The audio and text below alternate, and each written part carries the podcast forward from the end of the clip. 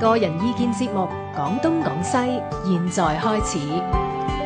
擴闊知識領域，網絡文化通識，Free as the wind，講東講西。好啦，咁啊，我哋今日咧即係着沙龍咧，有又有陶國章喎嚇，我哋啱 啱上個禮拜上個禮 拜啊，咁啊，由文建華翻嚟咧，就同埋小弟一齊講呢個題呢個題目相當之有趣。哦，琴日我哋誒同阿岑日飛咧，就臨尾咧都要提呢個今日嘅節目嘅嗯名啊嘛嗯，個題目啊嘛，咁啊講到退的哲學係啊，咁誒進咧就個個都識噶啦，邊個唔識進咧？係退咧啊呢樣嘢唔係個個得嘅喎，咁、嗯所以咧今日講呢個題目咧相當有意思。係啊咁啊點解有退嘅哲學咧？要問問咧出題目呢個陶國章係啦，啊我記博唔士記得啊，我哋上次好咧似係我出咯係啊，你出嘅你出係㗎啊係啊，一齊喺度係講啊，嘅，嗯冇哦錯，係啊，我嗰個題目咧可以分開高有高講，低有低講，啊啊中有中講， 中當然可以講。 呢個所謂退哲學咧，即係嗰啲通俗嗰啲叫心靈雞湯咧，就 係退一步海天海闊天空，嗯係咁就講晒㗎啦。啊，忍讓啊，或者係冇同人紛爭啊，人哋 cut 你線咧就算啦咁樣。咁呢叫退一步。但呢種我覺得仲係比較淺一啲。但如果個深層啲咧，退嘅哲學咧，其實係一種誒、呃、對文化嘅批判嚟嘅，係咩？啊哦，咁咪要聽下啦，點唔樣單止係人生哲學咁簡單嘅。點解咧？通常咧呢種退嘅哲學咧，例如中國嘅道家就屬於呢類，係我哋琴日都有講到呢個係啊道家哲學，係或者佛家都有呢個味道。啊，啊，誒、印度嗰啲所謂奧義書啊，都有呢個味道係。好意思個，退嘅意思咧就話 咧，你唔好太過參與呢個文明之後嘅世界。嗯呢個文明有好多毛病，好多弊端嘅。嗯咁因此嚟講咧，你要退出嚟，然之後翻翻你個本源。嗯，啊，老子講唔以官服啊，之後你係翻翻去觀本來，翻睇翻轉頭，睇翻轉頭。嗯咁呢個退咧變咗係一種比較文化層次，甚至係好深層嘅一種我哋嘅人生修養。嗯嗯嗯，咁你進咧，譬如你正話講咧，啊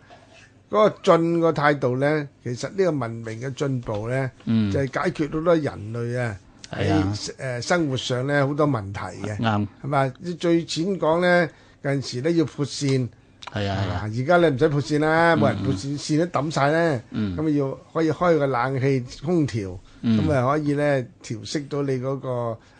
悶熱嘅天氣，係咁啊有進步喎，係人類個進步嘅一一部進步分嚟嚟㗎哎㗎。咦又唔係喎，因為嗯我今晚有一個體驗喎，我今晚其實係潑咗線。點解會潑線呢？嗯就係出席一個音樂會，哦咁嗰個小提琴手呢，就要求熄冷氣，哦因為呢嗰啲唔係話喺個大會堂音樂廳嗰類咁嘅地方。嗯咁誒，咁係一個小眾嘅音樂會，咁啊冷氣會嘈住佢啦，嗯嘈或得佢者即係而且係滾滾聲，你冇可能聽音樂會係有冷氣。咁於是呢，嗰、個、呃、主辦者就好好，就每人喺張凳度擺咗一把接線哦，嚇。咁、於是呢，我誒嗰、把線呢係輕到你唔會發發聲嘅嚇。哦咁就真係有啲人真係要潑，因為好熱啊嘛，係咪嗯嚇？咁於是我就會諗呢，我哋似乎睇嚟就好進步，要用空調。但係如果空調壞咗或者唔可以開嘅時候，咁你又唔唔能夠即係忍受呢，其實係一種退步嚟喎，嗯。係嘛？即係所以應該要進可以攻，退可以守，係即係呢樣嘢空先至調係。咧，個係一個例啫。咁係啊，係仲有好多人人類生活裏邊咧，好多嘢咧，以前咧你係要結成，然後再記係事。幾啊時咁你而家咧又其實你有文字都係一個進步嚟嘅噃，啊啱嗯啱你將你嘅思考啊，將你嘅誒意思咧誒傳達到出嚟，係咁呢個都係一個進步嘅喎。嗯咁所以咧誒，剛才話咧喺文化上點解退都係一個一個哲學嘅問題咧？嗯嗯點解折退都有佢嘅好處咧？咁咧呢度咧需要誒解解釋釋多啲咧嗯係俾大家聽啦。進啊，大家明嘅實明嘅，明進啊嘅進嗰個文化意義同埋咧進嗰個進程咧，啱帶俾我哋人類咧多咗方便，方便。多咗誒、呃我哋嘅發揮，嗯嗯啊咁誒、呃使到咧誒成個誒、呃人類社會咧能夠咧踏入一個誒、嗯嗯嗯呃比較誒、呃、進步或者咧誒、嗯呃刺激進步嘅地嘅係地步。乜退點解得咧？退都有好處咧。我諗講退嘅哲學咧，佢係屬於我哋哲學叫做第二序啊。嗯第二有啲叫第一嗯序，啊係第一序嗯英文叫 first order，即係話第一層嘅方面，當然嚟講進步係價值嚟嘅，即係文明係價值嚟嘅，嗯即係例如而家我哋唔會話揾嚿石頭抌死人 啦，嗰啲刑法咁樣，呢啲係肯定係進有啊，步嘅。仲有，仲但係我哋有覺啊得佢野仲蠻啊啊嘛，有乜都有嘅我哋最少就話覺得佢野蠻啊嘛。仲有個死時代或者添，我哋 當然瓦煲飯係都唔錯，但電話煲真係方便好多啊嘛。咁咁所以講咧，呢、呢個就唔需要太大爭議嘅，即係當然係某啲情況下邊矯枉過正啦嚇。好似我哋用咗太多科技啊，其他嘢會令到我哋生活好似失調咁，當然係一個問題。但係個問題我哋話。第一層嚟講咧，進步肯定係一個價值，冇乜人否定。取如果咁樣的話，就係一種佢叫反智㗎啦。有啲人會覺得某啲人咧係即係話要翻翻茹毛飲血啊，食好自然嘅嘢啊，甚至住喺山洞咁先啦。係咁但係我諗大部分嘅人類咧都唔接受㗎唔接受嗯啦，亦冇辦法接受。咁所以咧，第一層文明係進步啊，或者科技係進步，呢個係唔需要爭議。嗯但係問題咧，呢進步之餘咧，有啲問題咧係令到我哋多咗好多嘅煩惱。係啊，多咗好多嘅真嗯痛苦。呢啲痛苦咧，唔係因為物質改良咗就可以喎。嗯即係舉個例子講，誒、當一啲數據咁就，我哋嘅自殺率咧，嗯 我睇過一個好簡單，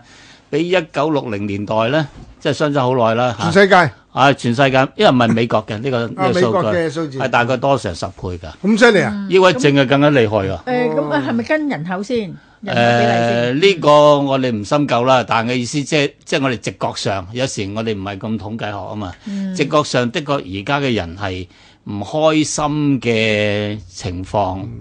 啊或者係誒、呃某一種嘅所謂心理上嘅形態下邊咧，係明顯咗好多嘅。呢個咧誒係，當然咧，我都相信會係嘅。點解咧？以前咧十幾廿年前冇所謂快樂指數嘅。佢啊，啊，點解咧？係唔需要㗎嘛。係啊，冇人講㗎喎，真係冇如乜人果要講。設立快樂指數，即係唔快樂啦，嗯，好簡單啫，係嘛？嗯嘅話，幸福指數。幸福指數即 係即係唔幸福啦，啊有幸福就使 乜叫幸福指數咧？咁要測度咧咁，嗯，啊我相信係嘅，係啊，係啊，因為文明咧，或者我哋簡單講咧，佢有一個好明顯嘅對比現係象，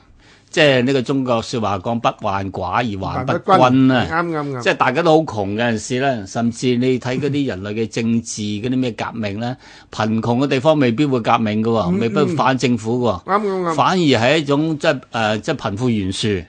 即係嗰種嗰種人與人之間嘅疏離。呢嗯種情形下邊咧，我哋見到其他人係咁富裕嚇、嗯你又有樓，有幾層樓，我哋係買唔起樓，係嗯咁就香港情況下邊就感覺到誒、呃即係即係不不愉快嘅感覺。係係所以咧文明咧嘅意思，因為佢係一個進步啊嘛，但進步咧好黑好難係全部同步嘅，係總係有啲係所謂快嗯快啲，嘅有有啲啲慢嗯慢啲，咁、自然會出現廣義嘅貧富懸殊啊，嗯或者係科技上啊、技術上嘅懸殊嗯啊、資訊上嘅懸殊。咁喺呢個對比，如果佢一旦醒覺嘅陣時咧，就會產生好唔開心嘅經驗嗯啊，甚至係政治上嘅動盪。係，